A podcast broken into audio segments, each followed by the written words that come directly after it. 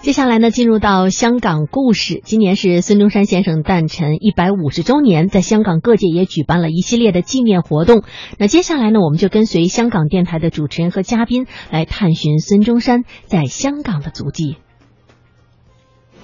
各位乘客注意，往中環會車即將到站，請勿超越哦黃線。传统现代相映成辉，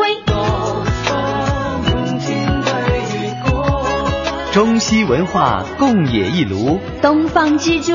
动感之都，香港故香事。港故事。香港故事在魅力中国。各位好，我是雨波。二零一六年十一月十二日是孙中山先生诞辰一百五十周年。为了纪念这位推翻封建统治、建立共和政治的伟人，香港故事嘉宾主持、香港《中国旅游杂志》副总编辑陈一年一哥曾沿着孙中山的足迹走访了十座有关城市。但是让一哥感到历史脉络最清晰的还是香港。香港是孙中山革新思想的萌发之地，又是他进行辛亥革命前期革命活动的主要策源地。他在这里留下了许多历史遗迹和传奇故事。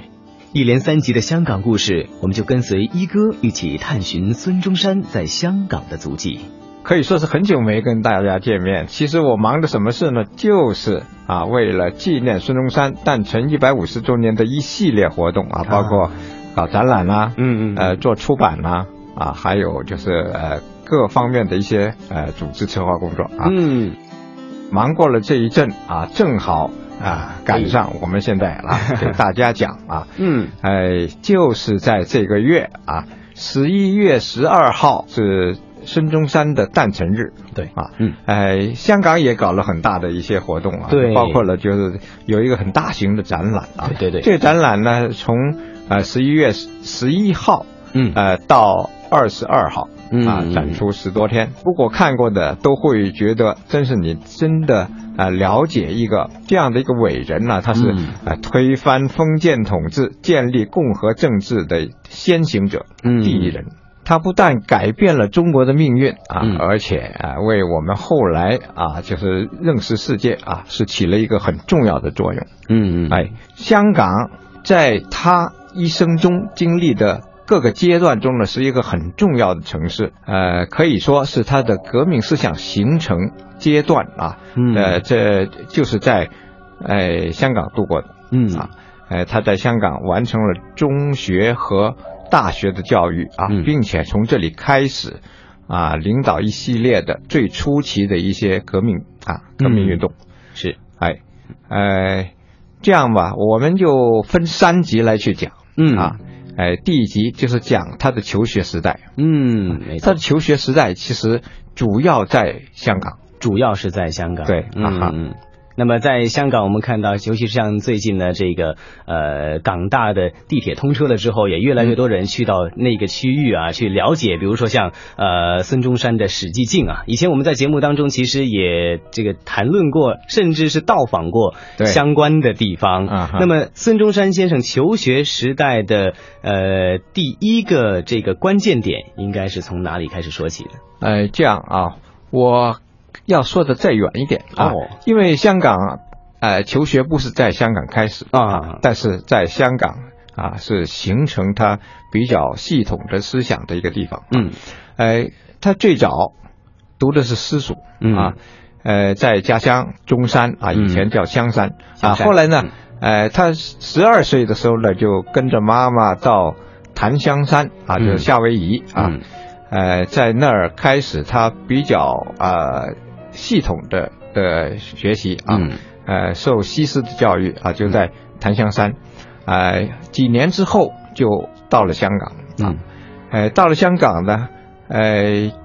就开始啊，在他最初读的学校啊，嗯是是在东边街一号啊，嗯在这个地方，呃，有一个学校啊，当时是叫做呃拔萃书室。嗯啊，现在已经是换了另一个学校名了，这个就不用说啊。 ，OK，嗯哎，呃，拔拔萃书室是他最早在香港读书的地方嗯啊。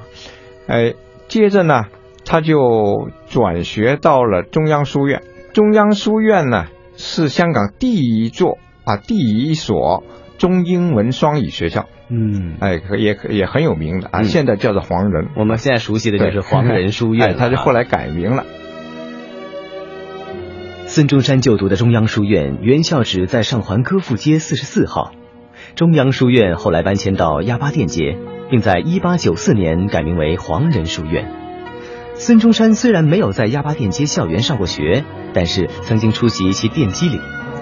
一九五零年，黄仁书院迁往铜锣湾，鸭巴甸街原址则改为警察宿舍。如今，这里已经变成了一处活化重建的艺术空间。沿着中上环旧街区的孙中山史迹径探寻考察，你会发现，虽然这里比起一百多年前变了很多，不过风貌依然有怀旧趣味，叫人流连不已。孙中山的青少年时期在香港度过了八年光阴，在这里他完成了中学到大学的学业，这是他革命思想形成的关键年代。一八八七年，孙中山就读香港西医学院习医。一八九二年，他以优异成绩毕业。五年的习医生涯是孙中山最欢乐的一段时光。他结识了一批志同道合的朋友，包括恩师何启、康德黎，以及关系最密切的同辈陈少白、游猎、杨鹤龄等人。革命的思潮在此酝酿升温。孙中山呢，本来就是一个很有革新思想的人，嗯就是他很小就有这种志向嗯啊。呃，譬如他在夏威夷啊，他就看到了跟中国不同的很多地方啊，嗯就是呃感觉到一种呃新的呃气象、啊，，嗯呃，他就觉得啊，中国能不能改变啊？嗯那个时候很小就就有这种想法，嗯哎啊、到了香港以后呢，哎，受的教育呢就越来啊、越深啊，并且呢，他也保持着跟家乡的联系。哎，因为呃家乡还是一个农业社会啊，而且呢，在清朝的统治下呢，整个社会风气呢，感觉呃没有香港啊这种呃自由啊、开放啊啊这这样的一种气息嗯，啊，所以呢，他当时就会感觉啊要改变啊，嗯呃，特别是他上了大学，嗯 那是呃香港西医书院。嗯香港西医书院呢是香港第一所啊高等教育的的院校嗯啊，呃，也可以呃说是香港大学的前身嗯啊。香港大学是后来成立的，但是呢，香港大学追溯到啊，后来并入了香港大学的这个西医书院啊，也就是呃香港大学的医学院啊啊，就因为这个历史啊，就往前推啊，嗯那是一八八七年嗯就已经开始了。嗯哎哎，孙中山也就是一八八七年啊就读这个啊西医书院，嗯在读西医书院的时候呢，当时他有一些朋友啊，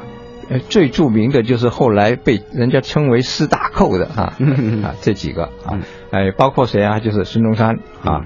哎李少白，嗯，游猎，还有杨鹤龄啊，嗯啊，这这四个小伙伴儿啊，当时就特别啊喜欢聚在一起，嗯鼓吹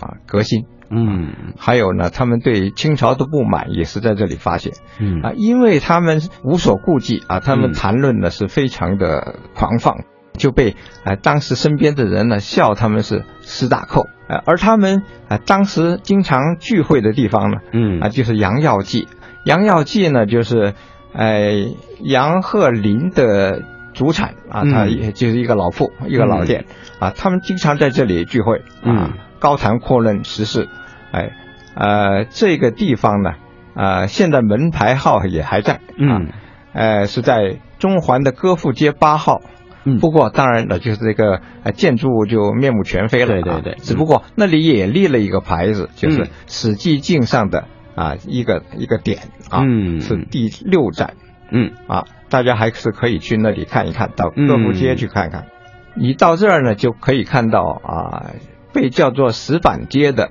波店炸街，嗯对石板街你看的还是古色古香的，对那没错完全还是呃过去那个面貌，就嗯是石板铺的路，在俗称石板街的波颠乍街与百花街交界处，现在原址已经面目全非了。所幸的是，石板街依然是石板铺地，让你能够联想到四大寇的时代。一八九二年七月，孙中山以首届第一名的成绩在香港西医书院毕业，之后曾往澳门、广州等地行医。期间，孙中山很快就凭医术扬名，年收入十分理想。但是他改革社会的抱负始终占了上风。一八九四年春，孙中山跑回香山老家，埋头写了《上李鸿章万言书》，试图提出改革主张，赴北京上书却吃了闭门羹。后来更得知中日甲午战争大败，他深感清朝政府已经无可救药，于是决心发动革命，推翻清朝统治。下一集《魅力中国》香港故事，我们继续与一哥陈一年一起探寻孙中山在香港的足迹。